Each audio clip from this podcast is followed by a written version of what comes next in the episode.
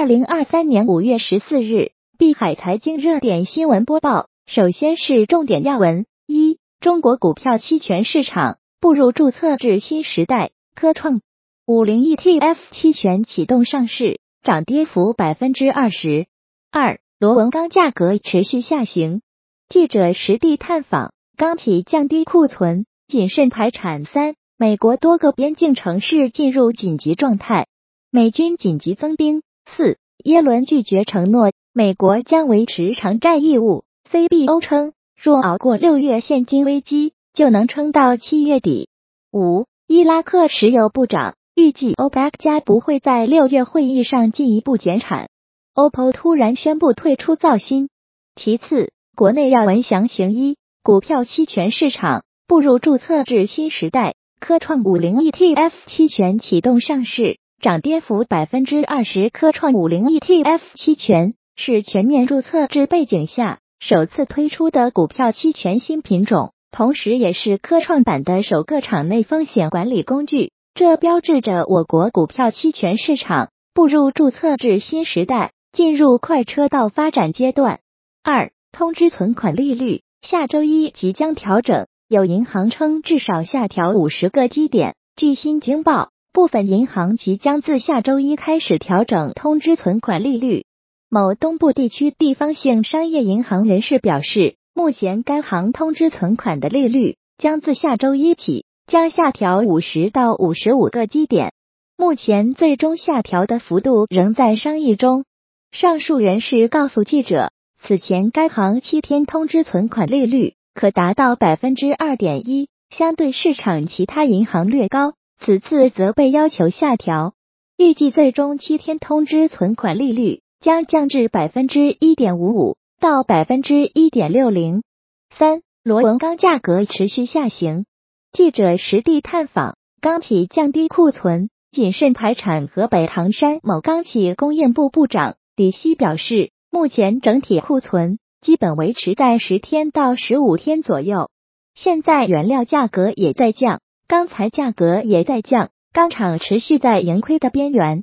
四，京东迎来首位女 CEO 徐冉，换帅背后是京东百亿补贴计划。预组分析称，刘强东换帅背后是京东百亿补贴计划。预组百亿补贴困于庞大开支与有限现金。在这场下沉市场之战中，徐冉可以帮助京东将财务效率提升，为京东筹集资金。此刻的刘强东显然更需要开拓者，而非守成者。五，OPPO 突然宣布退出造芯。OPPO 突然宣布关停旗下芯片公司折库 ZEKU 业务，不再造芯。成立于二零一九年的 ZEKU 开始的轰轰烈烈，却结束的突然又决绝。令市场唏嘘，消费电子行业的漫长寒冬，或许让 OPPO 不得不放弃自研芯片这条烧钱的路。最后，海外要闻详情一：美国多个边境城市进入紧急状态，美军紧急增兵。伴随着美国名为第四十二条边境条款（以下简称第四十二条）的公共卫生政策终止，由于担心移民政策的变化会使移民更难进入美国。越过边境的移民人数几乎是平常的两倍。分析指出，美国两党以非法移民问题为筹码互相攻击。随着美国二零二四年大选临近，移民或将沦为两党争斗的政治牺牲品。二，耶伦拒绝承诺美国将维持偿债义务。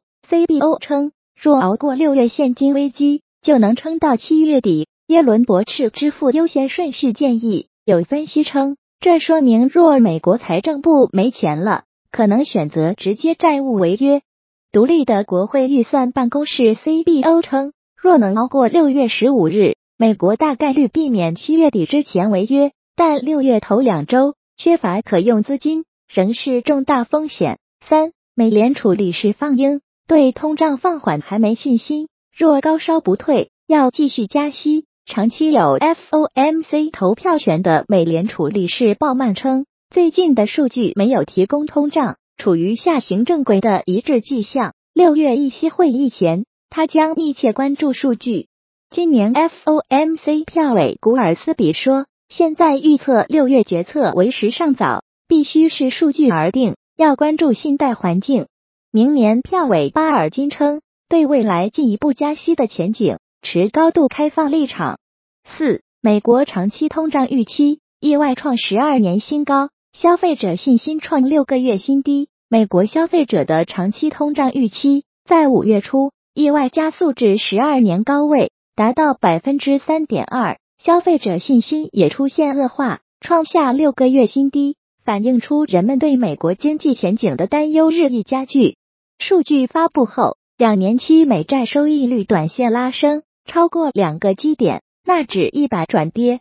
五，伊拉克石油部长预计 OPEC 加不会在六月会议上进一步减产。Abdel Ghani 表示，在将于六月三日和四日举行的会议上不会有额外的减产。至于伊拉克，我们不能进一步减产。这是首位 OPEC 部长级官员就该组织的下一步行动表态。油价周五收跌，